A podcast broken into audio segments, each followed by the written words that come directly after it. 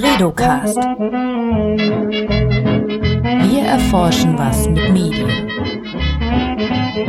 Herzlich willkommen beim Bredocast. Das ist der Podcast aus dem Leibniz-Institut für Medienforschung in Hamburg. Mein Name ist Johanna Seebauer und in diesem Format spreche ich mit Medienforschern und Medienforscherinnen über ihre Arbeit. Heute zu Gast sind Barbara Christoph und Hans-Ulrich Wagner. Und sie sprechen mit mir über Praktiken der Aneignung von Vergangenheiten. Herzlich willkommen, ihr beiden. Hallo. Ich stelle euch kurz vor und dann steigen wir sofort ins Thema ein. Barbara Christoph arbeitet am Leibniz-Institut für Bildungsmedien, Georg-Eckert-Institut, und ist dort stellvertretende Leiterin der Abteilung Mediale Transformationen. Ihre Forschungsschwerpunkte liegen in der Transformationsforschung, Friedens- und Konfliktforschung und Erinnerungsforschung. Mhm. Also du bist einfach historisch unterwegs, kann man sagen. Ja. Hans-Ulrich Wagner, man kennt ihn vielleicht schon, wenn man den Predocast öfter hört. Du warst ja schon sehr oft zu Gast hier. Ist Senior Researcher bei uns am HBI, leitet die Forschungsstelle Mediengeschichte und ist ebenfalls wie Barbara historisch unterwegs. Äh, Forschungsschwerpunkte sind historische Medienwirkungsforschung, äh, medienvermittelte Erinnerungskultur und das Verhältnis von Rundfunk und Literatur. Mhm. Da hatten wir ja sogar letztens einen Podcast gemacht, ne? ich glaube letztes Jahr. Literatur im Radio haben wir gesprochen. Und ihr beiden äh, arbeitet jetzt zusammen in einem Projekt, das sich äh, die Praktiken der Aneignung von Vergangenheiten anschaut. Ihr kommt von verschiedenen Instituten. Könnt ihr vielleicht kurz erklären, wie habt ihr zueinander gefunden? Wie ist dieses Projekt entstanden, bevor wir dann das Projekt konkret selbst besprechen? Ja, gerne. Barbara und ich leiten ein Research Lab, heißt das. Das Praktiken der Aneignung von Vergangenheiten heißt das Research Lab. Das ist ein Lab von insgesamt neun Labs, die in drei Hubs organisiert sind und das Man Ganze. muss immer alles Englisch aussprechen. Genau, ne? es ja. heißt, heißt aber so, also klar Einheiten, kleinere Einheiten, größere Einheiten. Und das Ganze ist ein Leibniz-Forschungsverbund und der heißt Wert der Vergangenheit. Jetzt ist so ein bisschen die Architektur dieses ganzen Unterfangens. Das ist immer sehr kompliziert, aber es ist kompliziert. Es sind auch 22 Leibniz-Institute mhm. beteiligt und natürlich weitere Kooperationspartner. Also das ist schon ein größeres Schiff, das da unterwegs ist. Und ja, wir sind irgendwie das Schnellboot 3-2. genau, so würde ich das auch sehen. Praktiken der Aneignung der, von Vergangenheiten heißt eure, euer, ja, ist euer Titel euer Arbeitstitel. Äh, das ist natürlich als auch immer so eine sperrige Konstruktion. Was, was bedeutet das eigentlich? Was wollen Sie damit sagen? Aber man, man weiß natürlich, Forscher haben sich das natürlich ganz genau überlegt, warum sie diese Worte wählen. Was sind Praktiken der Aneignung von Vergangenheiten? Ich glaube, ich fange mal mit dem Begriff der Aneignung an und würde auch mal gerne so nah beim Begriff bleiben und sozusagen aus der Logik der Worte, die in dem Begriff stecken, äh, versuchen zu entfalten, was wir da machen. Ich finde den Begriff der Aneignung aus zwei Gründen total spannend. Ne? Der impliziert ja, der unterstellt ja, da gibt's was Fremdes und das wird, werde ich sozusagen in mein eigenes Inkorporieren einverleiben. Also die Begegnung zwischen dem eigenen und dem Fremden. Äh, das gibt in der Ethnologie eine ganz lange Tradition zu gucken, wie zum Beispiel äh, in verschiedenen afrikanischen Gesellschaften, was die mit dem Film Titanic gemacht haben. Wie die sozusagen Remakes von dem Film Titanic gemacht haben und sich die aus dem angelsächsischen Hollywood-Kino stammende Geschichte angeeignet haben, verbunden haben mit ihren eigenen Erzählungen. Das ist so in der, in der Ethnologie äh, die klassische Vorstellung, sozusagen aus einem anderen kulturellen Raum kommt etwas, nehme ich mir rein in meinen eigenen kulturellen Raum und passe das sozusagen ein Stück weit an, an meine Arten und Weisen die Welt zu sehen.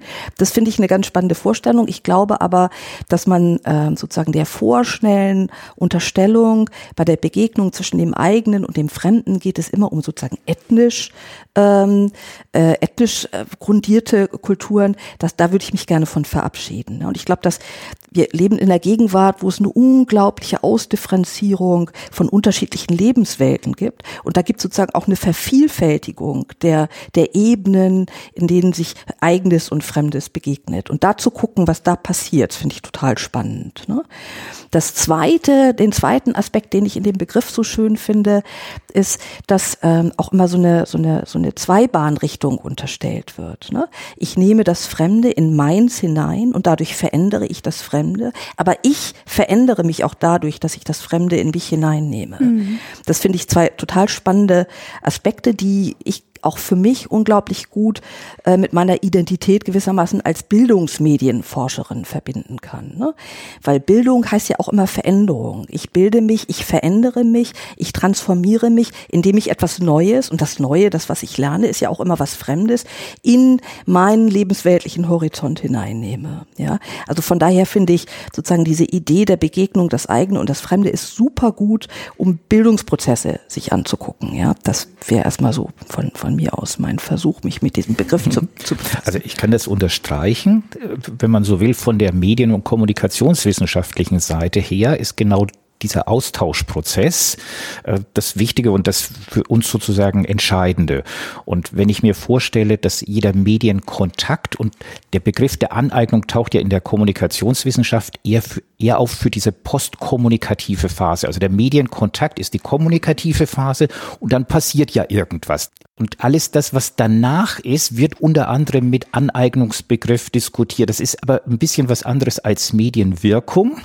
Und das, was wir sozusagen mit Aneignung dann meinen in der Medien- und Kommunikationswissenschaft, ist eher dieser Umgang mit, was da im Medienkontakt passiert ist. Und wenn man an Social Media denkt, ist es das, was äh, Jan Schmidt, unser Kollege, ja Beziehungsmanagement und Identitätsmanagement nennt. Und ich glaube, das ist sozusagen das, was der wertfreie Begriff von Aneignung sehr gut beschreiben kann, wo das, wo man den Begriff operationalisieren kann, nutzbar machen kann, dass er seine problematischen Seiten, wenn es um kulturelle Aneignung geht und eine Legion von Literatur gibt, die eben genau diese problematischen Seiten bedenkt, reflektiert, aber deswegen vielleicht den Begriff retten, für eben eine Sache, die wir ja eben gleich noch ein bisschen ausfalten werden, aber wo man quasi ganz bestimmte Praktiken und ganz bestimmte Sachen, die eben in diesen Transformationsgesellschaften, in denen wir leben und die wir beobachten, dann untersuchen kann. Wenn ich da noch mal ganz kurz äh, reinspringen darf, ich würde gerne noch mal den Versuch unternehmen, Aneignung und Vergangenheit zusammen Ja, sehr gerne. Ne? Weil was wir bislang gesagt haben, ist irgendwie kulturelle Artefakte aus einem anderen kulturellen Raum werden in mhm. den eigenen Raum reingeholt. Da ist Vergangenheit ja noch nicht drin. Ja, das kann man sich auch, äh, finde ich, gut vorstellen, eine, aus einer anderen Kultur kommen, so wie du das Beispiel genannt hast mit dem Film Titanic, mhm. wie das mhm. afrikanische mhm. Kulturen dann adaptieren.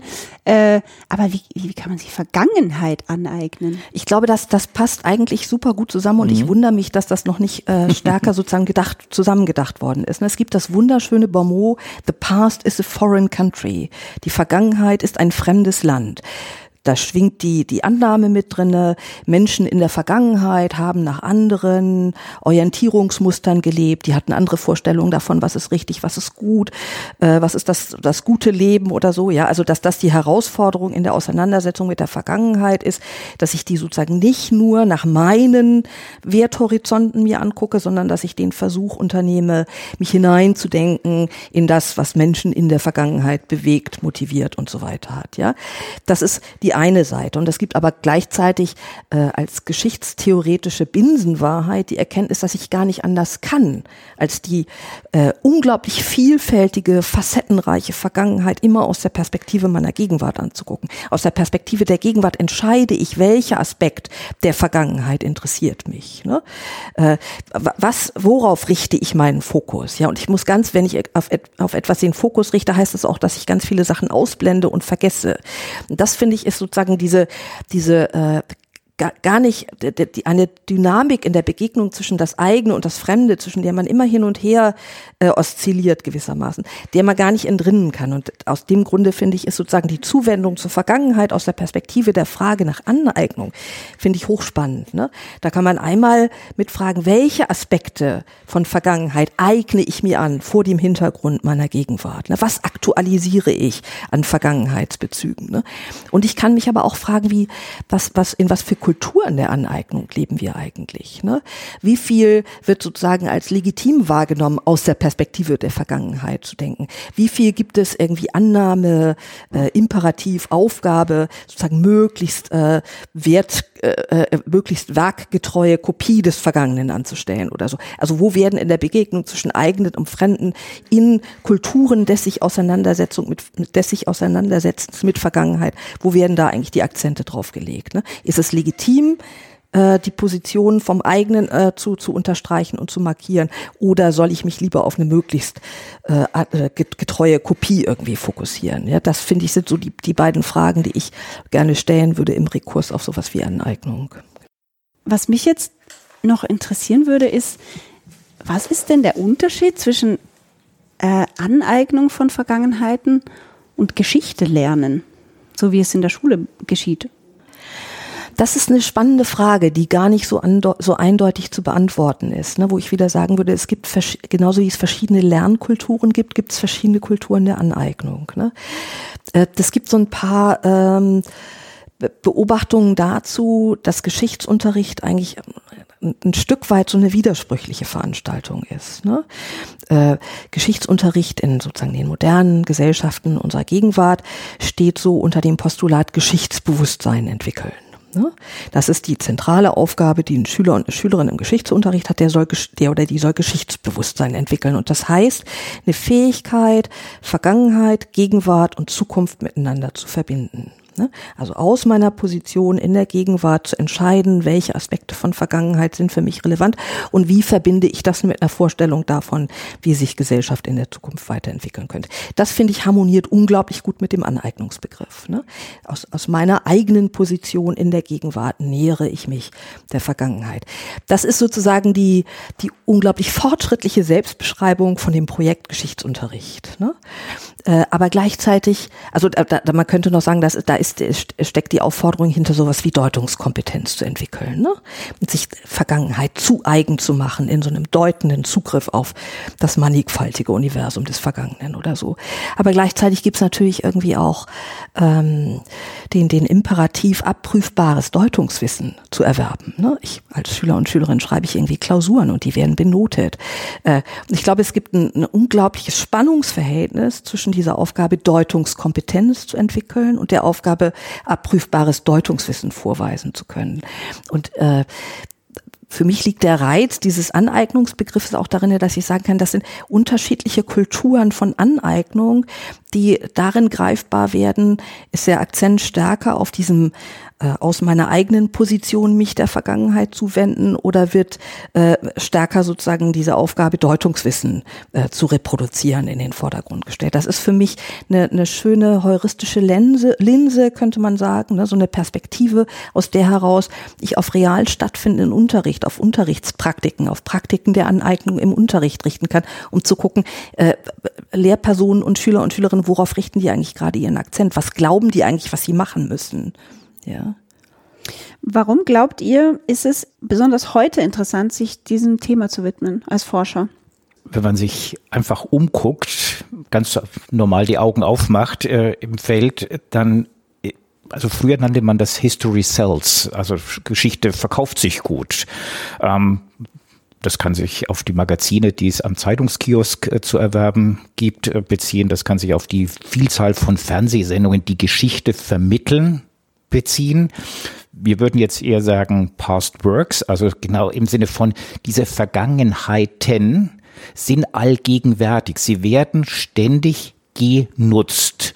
Und wenn ich jetzt in Ergänzung zu dem, was die Kollegin gesagt hat über Schulunterricht sage, ja klar, Medienkompetenz ist sozusagen auch diese Vielzahl dessen, wo Vergangenheiten in Wert gesetzt werden wenn man quasi verstehen will, ich denke jetzt gerade an rechtspopulistische Inwertsetzung von bestimmten Vergangenheiten, dann würde ich sagen, das ist ein Medienkompetenzziel, natürlich Leute bewusst zu machen, was da passiert, das beurteilen zu können. Äh, wir haben aber auch schöne Praxen beobachtet, wo auch kein, kein Grund zur Beunruhigung da ist. Also die Szene ist kreativ.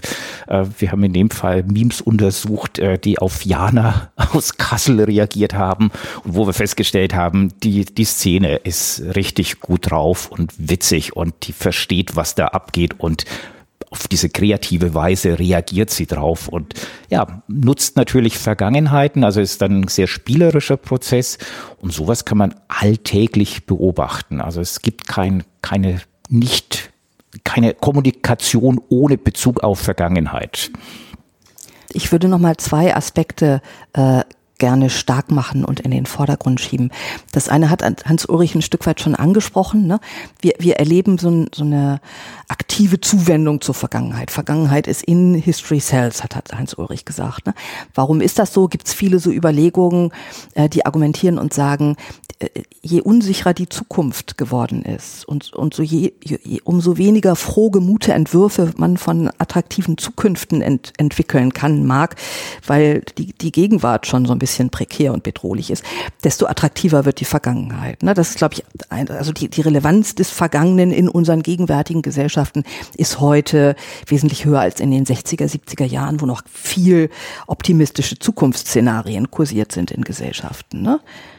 Ja, und wir sind natürlich eine offene Gesellschaft, also positiv gewendet. Es ist so offen, dass natürlich verschiedene Entwürfe konkurrieren. Also wir leben in einem kompetitiven Umfeld.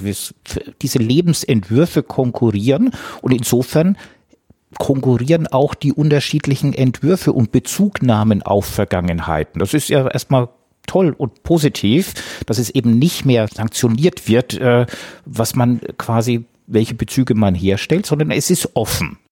Ich, wenn ich das nochmal zuspitzen ich glaube, man kann sagen, wir, wir haben auch vielfältige Gegenwarten. Ne? Und also wenn die Vergangenheit aus der Gegenwart rekonstruiert wird ja. und wenn wir vielfältige Gegenwarten haben, die einen leben in der Welt, die von Globalisierung und heute bin ich in Shanghai und morgen bin ich in New York geprägt ist und die anderen äh, erleben irgendwie eine Depravierung, äh, populistische Mobilisierung um sich herum. So völlig klar, diese Menschen leben in komplett unterschiedlichen Gegenwarten. Die werden sich auch der Vergangenheit unterschiedlich zuwenden. Ne? Und das ist übrigens auch was, was wir in der Schule äh, ganz, ganz massiv beobachten können, ne? wo ich immer wieder feststelle, Lehrer und Lehrerinnen, die mit demselben Schulbuch und demselben Lehrplan dasselbe Thema unterrichten, machen das komplett unterschiedlich. Ja, ich habe eine Stunde beobachtet, wo es irgendwie um die Frage ging, wie ist eigentlich der Kalte Krieg damals entstanden? Ne? Gab es eine Anti-Hitler-Koalition, die fliegt auseinander? Was passiert da? Wer ist eigentlich schuld? Eine Lehrerin im Brustton der Überzeugung, das waren die bösen Sowjets. Ja, die markiert ganz andere historische Fakten als relevant, als die Lehrerin, die völlig überzeugt ist, nee, das waren die bösen Amerikaner. Ja, also wir haben nicht nur eine unterschiedliche Positionierung in der Schuldfrage, sondern von diesen unterschiedlichen Positionierungen in der Schuldfrage auch eine völlig unterschiedliche Auswahl der jeweils als relevant erachteten historischen Fakten. Und das finde ich total interessant. Das Problem, und das auch, ich finde das komplett in Ordnung so. Das Problematische ist, dass das nicht reflektiert wird, dass keine dieser Lehrerinnen sozusagen sichtbar macht. Ne? Ich habe hier meine, meine Position und die habe ich aus den und den und den Gründen, die kann man ja auch irgendwie nachvollziehbar äh, machen, ja, sondern dass die alle glauben, sie erzählen, wie es gewesen ist. Und das, äh, ne, das ist einerseits unglaublich spannend, äh, aber auch unglaublich wichtig, dahin zu gucken und vielleicht auch die Akteure da, dafür zu sensibilisieren. Äh, zwei Klassenräume weiter wird gerade dieselbe Geschichte komplett anders erzählt. Diese Szene, die du gerade geschildert hast aus der Schule, das ist ja ähm, Teil gewesen von deinem, ja, sozusagen empirischen Teil deiner, deiner mhm. Forschung in Bezug mhm. auf Praktiken der Aneignung. Äh, möchtest du da ein bisschen was darüber erzählen? Wie, wie kam es dazu, dass du die, die in die Schulen reingegangen bist und ja. äh, dich da in, du hast dich ja quasi in den Geschichtsunterricht reingesetzt und genau, hast beobachtet, ja. was da so passiert. Ich habe in verschiedenen Klassen ein halbes Jahr im Geschichtsunterricht mit drinne gesessen, auch um so ein bisschen zu kapieren, was sind das eigentlich für, für Personen, die da irgendwie miteinander kommunizieren, was haben die für Hintergründe und so. Ähm, und das ging aus von, von der Annahme, von der Überlegung, wir haben lange Jahre am Eckert-Institut Schulbuchforschung gemacht, aber wenn du weißt, was im Schulbuch steht, weißt du noch überhaupt gar nicht, was eigentlich im Klassenraum passiert. Ne? Zumal das ist sozusagen eine Einsicht aus, aus Vorgängerprojekten, ähm, die, die Zahl der unglaublich vagen und deutungsoffenen Sätze in Schulbüchern exponentiell annimmt. Das wird immer mehr. Man könnte sagen, es gibt eine ganze Reihe von Leuten, ich gehöre auch dazu, diese These formulieren und sagen, das hat was zu tun mit der Ausdifferenzierung von Gesellschaft, ne? mit der Vervielfältigung von unterschiedlich strukturierten Lebenswelten und so weiter. Und Schulbuch adressiert aber alle und versucht das ein Stück weit hm. so unsicher zu machen. Ist man dann vorsichtiger geworden in der Formulierung von bestimmten? Man ist vorsichtiger, man ist eindeutig, man lässt, man lässt sozusagen unterschiedliche Lesarten desselben Satzes zu. Mhm. Hast du da ein Beispiel parat, oder? Ähm, es, ich, mir fällt jetzt die genaue Formulierung nicht ein, aber ganz viele Sätze, in denen es auch um die Rolle der Sowjetunion äh, im Kalten Krieg am Anfang des Kalten Krieges geht, ne? wo einerseits betont wird, ähm, Sowjetunion im Zweiten Weltkrieg, äh, Opfer geworden, unglaubliche Verheerung, unglaubliche Verwüstung. Aus der Position heraus kann man ein Stück weit auch verstehen, diese expansive Bewegung und dass sie sich sozusagen Ostmitteleuropa als so eine Art Cordon sanitär äh, äh, äh, er, erobern, in Anführungsstrichen. Äh, und an, dann aber, also das sozusagen so eine so äh, Sätze, die, die sozusagen sprechen für so eine Haltung, dass wir verstehen aus der Geschichte, an der wir ja auch Schuld tragen, warum die Sowjetunion so und so agiert und dann aber auch so Totalitarismus-theoretische Deutungsmuster, die irgendwie erzählen, die Sowjetunion ist ein totalitäres System, totalitäre Systeme sind immer auf Expansion orientiert. So, und beide Versatzstücke sind in einem Satz drinne und werden aber auch vage gehalten. Und wir, wir haben den Versuch gemacht und haben unterschiedlichen Lehrern und Lehrerinnen dieselben Sätze vorgelegt und die lesen die komplett unterschiedlich. Ja. Und wie, wie hat das genau ausgesehen? Du, du hast dich einfach da in die Klassen reingesetzt und hast zugehört. Genau, also äh, das äh, einfach in die Klassen reinsetzen geht in Deutschland gar nicht. Da ist ein langer bürokratischer Genehmigungsprozess äh, vorgeschaltet. Es ist unglaublich schwierig, Lehrer und Könntest Lehrerinnen. ja sonst wer sein. Ja, erstmal das und vor allen Dingen, ich störe ja auch ähm, den Prozess ah. des Erwerbs von Deutungswissen. Ne? Die müssen ja auch alle für Klausuren lernen oder so und äh, wird dann irgendwie unterstellt, dass das so eine Störung ist, was wir aber tatsächlich auch natürlich versuchen zu minimieren. Lehrer und Lehrerinnen fühlen sich oft nicht sehr wohl damit. Sie sind diejenigen, die andere beurteilen. Und jetzt haben sie das Gefühl, da sitzt im Hintergrund einer, der beurteilt sie. Auch sehr prekäre Situationen. Wir können ja später dann nochmal äh, genauer darüber sprechen, was du da rausgefunden hast. Vielleicht, mhm. äh, Hans-Ulrich, kannst du dein Projekt noch mal kurz skizzieren?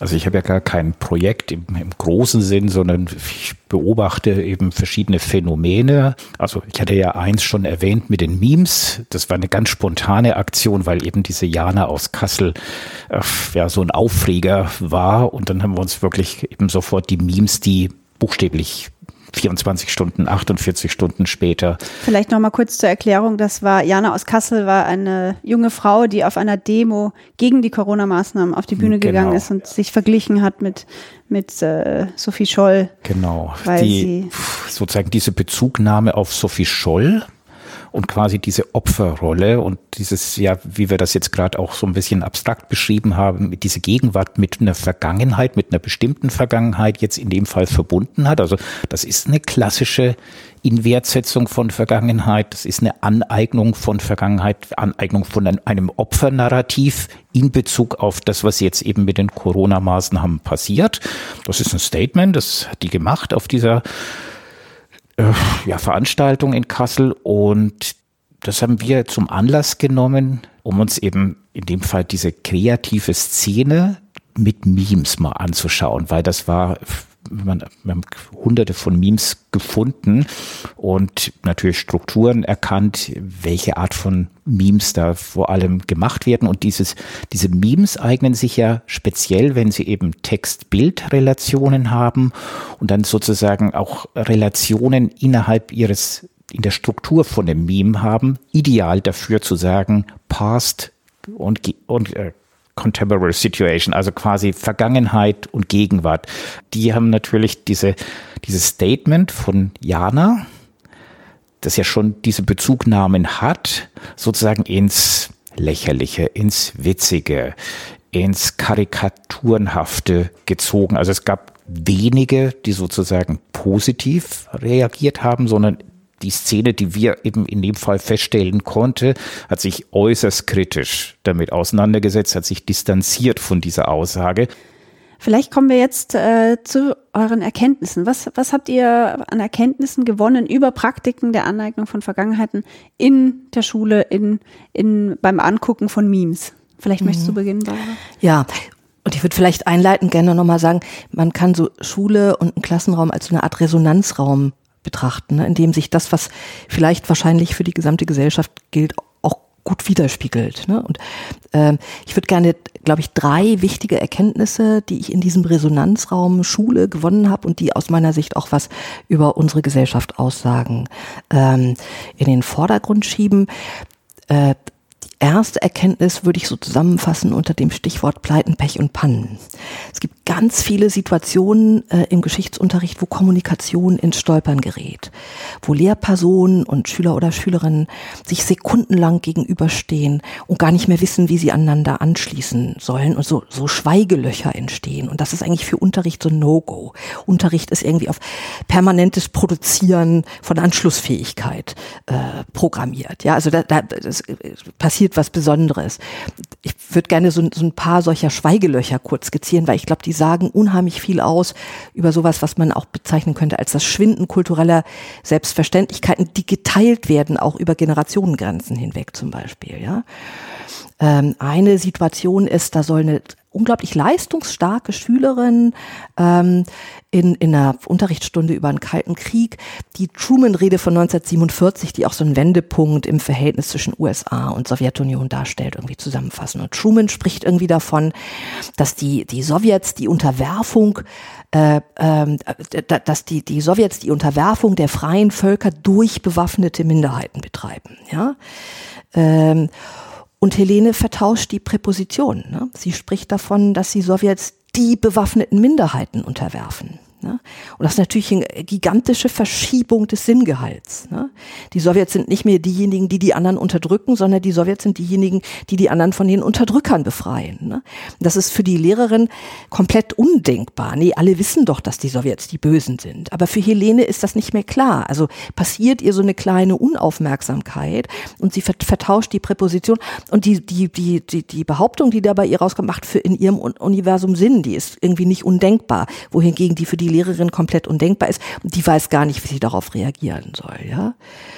Eine andere äh, Situation, die nochmal stärker vielleicht auch zu den deutschen Kontext ähm, äh, akzentuiert, ist, wo, wo zwei Schülerinnen sollen ein Referat halten über äh, deutsche Populärkultur nach 45 in, in der DDR und in der BRD.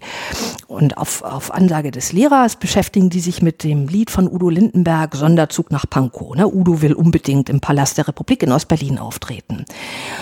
Und die die ringen mit diesem Lied. Ne? Die finden Udo total süß, ja. Also der ist für sie noch so eine Gestalt, die irgendwie anschlussfähig ist an ihre Lebenswelt. Aber sie verstehen den Text nicht, weil die haben doch in der Schule gelernt, dass die DDR so ein graues, fürchterliches Land ist. Warum will denn der Typ da unbedingt auftreten, ja? Der Lehrer hingegen, für den das irgendwie absolut selbstverständlich ist, dass so ein Einsatz für die Aufrechterhaltung der nationalen Auf Einheit auch in Zeiten von staatlicher Trennung irgendwie so ein Wert an sich ist, der kapiert gar nicht, womit die da, womit die Schwierigkeiten gehalten haben. Ja? Ich glaube, das sind alles unglaublich spannende Momente, wo, wo sowas sichtbar wird, was auch gesellschaftliche Tendenzen irgendwie zum Ausdruck bringt und die man gleichzeitig auch nutzen könnte ähm, für, da könnte eigentlich transformatorischer Geschichtsunterricht, der so eine andere Kultur der Aneignung ähm, er ermöglicht, ansetzen. Ne? Der könnte solche Situationen nicht als äh, beschämend, als Pleite, Pech oder Panne wahrnehmen, sondern als Moment für Lernen und wo auch sozusagen äh, beide Seiten, Lehrende und Lernende, ihr eigenes mal kurz offenlegen. Ne? Wo, wo, der, wo, wo der Lehrer sich zum Beispiel dafür interessiert, warum kapieren die das Lied nicht? Ach, ist ja interessant, ja. Das da hätte eigentlich ein unglaublich spannendes Gespräch ansetzen können, wenn es eine andere Kultur der Aneignung gegeben hätte das mit dem Resonanzraum äh, ist eine sehr schöne Metapher, weil sie natürlich genau das widerspiegelt, was für uns interessant ist, da zu beobachten und zu analysieren. In der Medien- und Kommunikationswissenschaft haben wir das Phänomen ja auch. Also in dem Fall können wir jetzt keine Interaktion zwischen dem, was klassischerweise Kommunikator und Nutzer ist, natürlich so beobachten. Also es gibt eine Aneignungsliteratur, die sich beschäftigt damit, was die Leute mit einem Kinofilm machen. Man hat schon verstanden, dass man den Film analysieren kann. Man kann aber auch das Kinogehen analysieren, aber es ist natürlich unheimlich schwierig, an das, was da im Kinoraum passiert, dann ranzukommen. Du kannst deine Schüler beobachten. Ja, wir können die Kinogänger beobachten, wir können sie danach befragen und so. Also das ist schwierig. Ähm, bei den interaktiven sozialen Medien können wir ja quasi die Interaktion beobachten, weil diese User was tun. Ich like etwas. Ich äh, retweete etwas, ich äh, gebe eine Empfehlung ab und was es alles an Aktivitätsformen gibt. Und da haben wir dann sozusagen unseren Forschungskorpus, äh, unser Forschungskorpus, dass wir das beobachten können, analysieren können, was da quasi äh, passiert. Wir müssen jetzt ein bisschen auf die Zeit gucken. Deswegen würde ich jetzt gerne so den Bogen zum, zum Ende hinspannen. Ähm, spannendste Erkenntnisse, unerwartete Erkenntnisse eures Projekts. Ich war ehrlich gesagt ziemlich überrascht und streckenweise auch erschüttert von der Selbstverständlichkeit von nationalistischen Deutungsschemata, die in deutschen Klassenräumen im Geschichtsunterricht zirkulieren. Ja, vielleicht das auch an einem sehr, sehr paradigmatischen, typischen Beispiel, da ging es irgendwie um Koreakrieg. Ihr merkt, ich habe immer auf den Kalten Krieg geguckt, weil das so eine umstrittene, also erinnerungskulturell eine sehr umstrittene Periode ist. Da sind sich auch die Historikerinnen nicht so einig, wie die das deuten sollen. Deshalb fand ich das spannend, mir das in der Schule anzugucken. Also es geht um den Koreakrieg als so einen typischen Stellvertreterkrieg ähm, in, äh, im, während des Kalten Kriegs. Ähm, die Lehrerin ähm, expliziert, erklärt dieses Wort Stellvertreterkrieg und macht das unglaublich moralisch. Ne? Die Supermächte, die haben sich permanent äh, gekeilt und, und bekriegt, aber die haben das nicht zu Hause gemacht, die haben das auf dem Rücken von anderen Leuten gemacht. Die Schüler und Schülerinnen springen genau, sofort bei und sagen, ja genau, das ist als wie wenn man ein, ein Feuer im Wohnzimmer von einer anderen Person anzündet. Also das gleich diese moralische Verurteilung der Supermächte steht unglaublich groß äh, im Raum. Und dann daran schließt sich dann, und das war für mich sehr, sehr überraschend an, äh, äh, die, die, die, die, die Profilierung von, von Deutschland als so ein potenzielles Opfer. Es hätte auch Deutschland treffen können, ist dann der nächste Satz. Ne? Korea hat es getroffen, es hätte jederzeit auch Deutschland treffen können. Das kann man ja vielleicht auch noch nachvollziehen. Es gab irgendwie diese sehr ausgeprägte Kriegs- oder auch Nuklearkriegsangst in Deutschland. Und der nächste Schritt ist dann dieses arme Deutschland, das immer noch in Ruinen lag. Mhm. Ja? Da deutet sich schon an, dass sozusagen diese, dieses Opfernarrativ zurückprojiziert wird wird auf die zweite, Zeit des Zweiten Weltkrieges, das immer noch in Ruinen lag. Andere hatten das arme Deutschland in Ruinen schuldlos gelegt und schon wollten sie es gleich wieder machen. Wiederholungstäter, ja. Dann fällt ihr auf, was sie da gemacht hat. Und dann kommt so eine vage Formulierung, ja, hm, so ein bisschen auf Differenz eingehend. Damals ging ja der Krieg von innen nach außen, bevor er dann wie ein Bumerang zurückkam. Also fand ich unglaublich erschreckende Relativierung von deutscher Kriegsschuld im Zweiten Weltkrieg Weltkrieg, ausgelöst durch dieses Opfernarrativ Deutschland oder Bundesrepublik im Zweiten Weltkrieg, äh, im, im Kalten Krieg, Entschuldigung. Ja, war, fand ich wirklich, und es gibt viele solche Geschichten, die ähnlich funktionieren. Es gab irgendwie eine Stunde, wo äh, Lehrende und Lernende sich einen Kopf gemacht haben, was macht denn, hat denn Deutschland im, im Vietnamkrieg eigentlich gemacht? Alle sind sich einig, natürlich war Deutschland auf, auf Seiten äh, der Guten und hat das Richtige gemacht. Und da werden dann komplett absurde historische äh, Illustrationen dessen äh, angeführt, was, was das Tolle ist, was Deutschland im, im Vietnamkrieg gemacht hat. Also dieses, ne, wir sind immer die armen Opfer und wir sind eigentlich diejenigen, die immer auf Seiten des, der, des Guten gestanden haben, ist ein unglaublich wirkmächtiges Masternarrativ, Meisternarrativ, das man im, im, im Geschichtsunterricht äh, beobachten kann. Das hat mich überrascht. Was mich auch überrascht hat, und da muss ich einen Satz vorweg sagen, es gibt unter Geschichtsdidaktikerinnen so ein Lamento, dass Schüler und Schülerinnen so dusselig sind und dass die irgendwie die raffinierten geschichtsdidaktischen Konzeptionen irgendwie nicht internalisiert bekommen, ne? dass sie das mit Multiperspektivität und so, dass sie das nicht hinkriegen. Und da, da denke ich mir immer, setzt euch mal in so einen Geschichtsunterricht und guckt euch an, was die in ihren vielen Gruppenarbeitssituationen eigentlich machen, weil da unglaublich gewitzte und kluge, letztendlich auch so diskursanalytische Positionierungen äh, beobachtbar sind. Ich hatte eine so eine Stunde, das ist immer mein Lieblingsbeispiel, ähm, da haben die, die Schüler und Schülerinnen eine komplett absurde Aufgabe eigentlich bekommen. Die sollten sich 20 Minuten lang ein Foto angucken, wo, wo Kinder nach dem Zweiten Weltkrieg amerikanische Care-Pakete bekommen haben. Und dann sollten sie überlegen, was diese Kinder wohl gefühlt haben in der Situation zehnte Klasse, ja, absurde Aufgabe äh, für, für, für Kinder in dem Alter. Die waren auch so, sofort komplett gelangweilt und haben sozusagen angefangen zu überlegen, hm, was heißt eigentlich Care-Paket? Ist eine Abkürzung. Wofür steht eigentlich die Abkürzung? Und kamen dann mit der äh, Version kalorienarmes Resteessen. Ja? Und haben sozusagen unheimlich äh, gekonnt, ironisch ja. unterminiert, einmal diesen Diskurs, die Amerikaner waren die Guten und haben uns geholfen. Nee, waren die nicht. Die haben uns hier dämliches Rest, was die selber nicht haben wollten, haben wir gekriegt. Ja, äh, Also das, das ist sozusagen eine Unterminierung einer Position aus dem hegemonialen Diskurs, die die Lehrerin ihnen eigentlich serviert hat. Auf einer zweiten Ebene ist es aber nochmal ein Aufgreifen und sozusagen auch Überspitzen dieses nationalistischen Grundmotivs. Eigentlich sind wir die armen Opfer und eigentlich ist uns permanent Unrecht geschehen. Also es ist in zwei Richtungen eigentlich unheimlich subtil und unheimlich klug. Das finde ich tatsächlich auch eine, eine wahnsinnig spannende Erkenntnis. Hat das die Lehrerin auch so gesehen oder der Lehrer in der Stunde? Das kriegen die ja gar nicht mit die sie, die, die. Achso, das wurde nicht vorgetragen dann. Nein, natürlich nicht. Die haben dann in, in, im, im Klassengespräch haben sie ganz brav so, ja, die schade. Erwartungen der Lehrerin, aber das, pass, das passiert wirklich alle fünf Minuten. Und das, aber das, ne, die haben die Erwartung der Lehrerin bedient und gesagt, ja, die Kinder haben sich alle gefreut, anders als wir waren die nicht so verwöhnt, die haben sich auch über klar, ne, die machen sozusagen dieses ritualisierte Selbstdemütigung kritisch, oh, wir sind so verwöhnte Bratzen oder so. Das machen die irgendwie auch noch alles, ja. Äh, ja, also ich würde mir wünschen, wirklich, dass Lehrer und Lehrerinnen mehr, mehr vielleicht auch sich interessieren würden, was wir so rauskriegen, was da in diesen Tischgruppen immer passiert. Weil das sind eigentlich hochintelligente Sachen, ja. Unter dem Stichwort Praktiken der Aneignung. Man könnte eine super Stunde machen, indem man dieses Bonmot von diesem Schüler aufgreift und sie fragt, was macht er da eigentlich? Was bedeutet, welche Aspekte von, von Vergangenheit aktualisiert er? Was hat das zu tun mit gegenwärtigen Konstellationen und auch gegenwärtigen Blicken auf USA und Trump und hast du nicht gesehen und so? Wäre, könnte man ganz toll tolle Sachen draus machen. Aber das ist ja total anschlussfähig aus, aus dem, was ich beobachtet habe, mhm. diese spielerisch, ja. dieser spielerisch kreative Umgang. Ja. Also sprich, wir haben Beispiele dafür, dass diese Fähigkeit vorhanden ist, dass diese enorme spielerische Energie sich produktiv umsetzen kann. Das Beispiel, das ich ja erwähnt habe, eben ist das eben mit diesen Memes.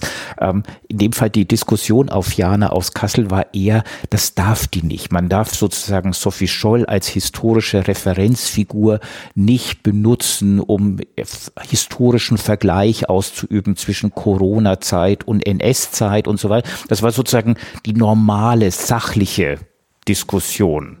Und das, was wir quasi mit den Memes gemacht haben, zeigte eben, es gibt eine kreative Szene. Es gibt Leute, die jetzt gar nicht dieses, diese moralische Entrüstung, nein, Sophie Scholl darf man natürlich nicht nehmen als äh, die als Referenzfigur, die ist sozusagen gebucht für ein wirkliches Opfer des Nationalsozialismus. Und das geht gar nicht. Also ja, das geht gar nicht. Das ist genau dieser moralische Impetus. Und die jetzt umgekehrt bei den Memes halt einfach drauf los gealbert haben, gespielt haben, aber wie, buchstäblich wie in deinem Beispiel mit dem kalorienarmen äh, Resteessen äh, eine, ja, eine Witzigkeit entwickelt haben. Und das war für uns fantastisch, weil wir natürlich eher Sorge hatten, wir finden alle möglichen bedenklichen Memes, die wir sozusagen politisch aus unserer Sicht nicht teilen würden. Aber wir waren dann überrascht, ja, wie, wie toll diese Szene reagieren kann. Also wir haben diese Beispiele gefunden und wir haben nicht intentional danach gesucht, sondern wir haben versucht, ein möglichst breites Spektrum an Memes zu finden und haben festgestellt, das passiert mittels dieser Form, sich im Digitalen auszudrücken. Wenn ich da noch mal kurz einen Schlenker zur Theorie wieder zurück ein, einbauen darf. Ne? Ähm, man könnte ja sozusagen diese Fähigkeit zur ironischen Kommentierung von hegemonialen Diskursen auch mit dem Stichwort Mimikrie fassen. Ja. Ne? Und das ist was, was tatsächlich in so Forschungen zu, wie eignen sich äh, kolonialisierte Völker in Afrika äh, Bilder der Kolonialisierenden an. Ne? So karnevaleske äh, Reinszenierungen und sozusagen auch Verballhornung von wie äh, irgend so ein britischer äh, Offizier da in seinem äh, schicken Tropenanzug im Urwald rumstolpert oder so. Das ist ja ein fester Bestandteil auch von so karnevalesken Ritualen, ja. Und ich finde, finde, das wäre für mich sozusagen das, das Ziel, auch mit Blick auf sowas wie Kulturen und Praktiken der Aneignung. Was für unterschiedliche Modi mich zu positionieren zu dem, was ich mir da aneignen soll, kann ich eigentlich beobachten. Ne? Wo beobachte ich, was ich vorher geschildert habe? Ne? Ich, ich kriege gar nicht das latente Wissen, das eigentlich eingeschrieben eingeschrieben ist in das, was ich da aneignen soll, das kann ich gar nicht mehr dechiffrieren. Und dann, deshalb, ne, Sonderzug nach Pankow, ich kann mit dem Lied gar nichts mehr anfangen, weil ich die kulturelle Selbstverständlichkeit, mhm. Aufrechterhaltung von Begegnungen zwischen Ost und West ist irgendwie wichtig. Die kann ich gar nicht mehr rekonstruieren. Also kann ich eigentlich auch mit, mit dem Text nichts anfangen. Versus, ich sehe genau, was da in dem Text passiert, aber ich positioniere mich dazu ironisch. Oder noch so ein anderer Modus, wo ich sagen würde, das ist so verunglückte Mimesis, ja, wo Schüler und Schülerinnen Annahmen darüber haben, was will die Lehrerin eigentlich von mir hören. Und die versuchen das zu bedienen, aber dann übertreiben sie es, dann überzeichnen sie es und kommen auch ins Stolpern. Ja, ich hatte mal irgendeinen so Schüler, äh, wo, wo, wo die, die, die Lehrerin über Trümmerfrauen sprechen will und die will so ein bisschen, ja, wie war das wohl mit den Trümmerfrauen und so. Und der weiß, seine Lehrerin ist eine Feministin und bedient die mit so Geschichten, das war toll, da sind die auch mal von zu Hause rausgekommen, nicht immer nur Küche, Kinder, Herd, auch mal ein bisschen raus auf die Straße, was er komplett ab, der wollte, das war keine, ich habe lange mit dem auch danach gesprochen, das war keine Mimikrie, ne? das mhm. war nicht irgendwie so eine ironische Kommentierung von ihrer feministischen Orientierung, sondern das war ein Versuch, konformistisch zu sein, der nicht funktioniert hat, weil er so ein bisschen an den subtilen Kleinigkeiten da ins Stolpern gekommen ist. das ist ein bisschen also, süß. Ich fände es sozusagen total spannend, sich auch da so einen Kopf zu machen, was für unterschiedliche Modi von Aneignung beobachten wir da. Ne? Wie, wie selbstbewusst wird das eigene vertreten? Ja, auch, auch in, in Abgrenzung äh, von zum Beispiel einem hegemonialen Diskurs. Wo gibt's ironische Brechung? wo gibt's Versuch von Konformismus? Manchmal klappt der ja auch. Es ist ja nicht nur, dass das immer nur so zu lustigen Situationen, manchmal sind die ja auch unglaublich konformistisch und äh, Lehrer und Lehrerinnen sind absolut entzückt davon. Also so Sachen zu beobachten und da dann auch wieder so Rückschlüsse auf Kulturen der Aneignung mhm. gewissermaßen, so fände ich total spannend, genau. Also ein einen Bereich sollten wir auf jeden Fall noch kurz beleuchten und streifen. Das ist äh, das Phänomen, ich nenne es jetzt mal Immersion. Das heißt, es gibt ganz viele verschiedene Formen, sich Vergangenheiten anzueignen, die davon getragen sind, dass man eintaucht in diese Vergangenheit. Also es gibt Kolleginnen und Kollegen untersuchen Sachen, wo Leute sich eine Römeruniform ansehen und einen Tagesmarsch einer römischen Legion mitgehen, um offensichtlich nachzuvollziehen, nachzufühlen, zu erleben, wie ein römischer Legionär in Germanien, welche Strapazen, welche Bedürfnisse äh, der hatte. Ich hatte das Beispiel erzählt, wie ist das eigentlich mit der Pinkelpause bei römischen Legionären? Wie machen die das dann? Weil sowas, auf sowas kommt man dann, ja. wenn man das nachvollzieht. Dieses Immersive, dieses Nachvollziehen, dieses Erlebnishafte, das ist, das ist ein starker Modus, mhm. der uns begegnet. Und der begegnet uns auch in den digitalen Medien. Es gab äh, eine äh, Sache, die die öffentlich-rechtlichen Rundfunkanstalten getragen haben, einen Instagram ein Instagram-Projekt mit Sophie Scholl.